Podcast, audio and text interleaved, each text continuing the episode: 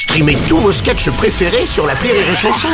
Des milliers de sketchs en streaming, sans limite, gratuitement, gratuitement sur les nombreuses radios digitales Rire et Chanson. Le Journal du Rire, Guillaume Po. Elle est notre invitée exceptionnelle toute cette semaine pour nous parler de Glory Alléluia, son nouveau spectacle. Une création très ancrée dans notre société actuelle et aussi très personnelle dans laquelle elle se confie sur fond d'humour trash. Ce spectacle, elle nous le présente depuis lundi dans le Journal du Rire. Aujourd'hui, retour sur le parcours de Laura Lone. Laura, aujourd'hui, on va revenir sur quelques dates clés euh, dans ta carrière. En décembre 2017, tout d'abord, tu remportes la 12e édition de La France à un incroyable talent. Avec le recul, je voulais savoir cette émission, finalement, euh, qu'est-ce qu'elle représente pour toi? Ça a été quoi Un accélérateur de carrière? Oui, c'est ça. Ça a été vraiment un accélérateur de carrière parce que euh, c'était une grosse émission, il y avait énormément d'audience. Donc en fait, ça a permis de me faire connaître auprès de plein de gens qui me connaissaient pas du tout. Donc ça, c'était trop bien. Et puis d'un autre côté, ça a été surtout pour moi aussi euh, une des premières fois, en tout cas, où un vrai gros média télé me donnait l'occasion d'avoir ces, de faire cet humour-là euh, sur une chaîne qui est très familiale, qui est très regardée, à une heure de grande écoute.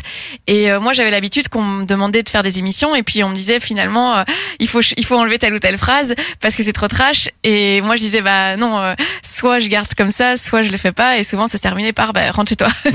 Et, là-bas, il y avait zéro censure. Et là-bas, ils m'ont- quand ils m'ont contacté, j'étais tellement habituée à ce qu'on me jette à cause de cet humour qu'elle est trop loin pour eux, que je leur ai dit non au début. J'ai dit non, non, mais euh, c'est pas possible. Je suis sûre que vous allez me pas me laisser faire cet humour-là, pas me laisser être moi-même. Et ils m'ont dit non, justement, cette fois-ci vraiment, on adore ça. ce sera liberté totale. Et là, je me suis dit bah, je suis obligée de sa- saisir cette chance parce que c'était tellement rare qu'on Ouais. me laisse cette chance-là. Et euh, c'était incroyable parce que moi, je me suis vraiment dit, je vais faire une émission et sûrement que le public va trouver que ça va trop loin et que ils vont pas me soutenir. Et puis c'est pas grave, je ferai une bonne émission et j'essaierai de faire un bon passage et ce sera déjà bien. Et je m'attendais tellement pas à ce que ça marche et à ce que j'aille euh, jusqu'en demi-finale, puis jusqu'en finale et puis à gagner par les votes du public. Je me suis dit, mais en fait, c'est trop bien parce que c'est, j'ai eu raison de croire dans cet humour-là et de me dire, c'est un humour quand même fédérateur et qui peut, et qui marche. Et donc, ça a été symboliquement, ça a été aussi pour moi très, très Ouais. fort. Puis c'est de là que tout est parti ensuite, puisque tu as enchaîné finalement. euh, même auparavant, tu avais démarré, mais je pense que là, c'est là, où la carrière s'envole, comme on dit, quoi, vraiment. Ouais, c'est vrai que là, le soir même, je jouais à Paris et on m'a dit, bah, c'est complet six mois à l'avance. C'était fou. Et puis, euh, le téléphone n'arrêtait pas de sonner. On a rajouté des dates et des dates et on a calé une tournée euh, de euh, presque 500 dates. Enfin, c'était, euh, c'était assez incroyable. Ça, c'était en 2017. Quelques années auparavant, euh, t'avais fait un passage éclair par On ne demande qu'à en rire. Ah ouais, Avec le recul, euh, bon, bon ou mauvais souvenir. Alors, bon souvenir parce que c'était quand même une bonne expérience. T'as fait contre, quoi Trois, trois passages, Oui, c'est hein. ça. J'ai fait trois passages. En fait, moi, ce que je me dis aujourd'hui, c'est que j'y suis allée avec la naïveté euh, du débutant.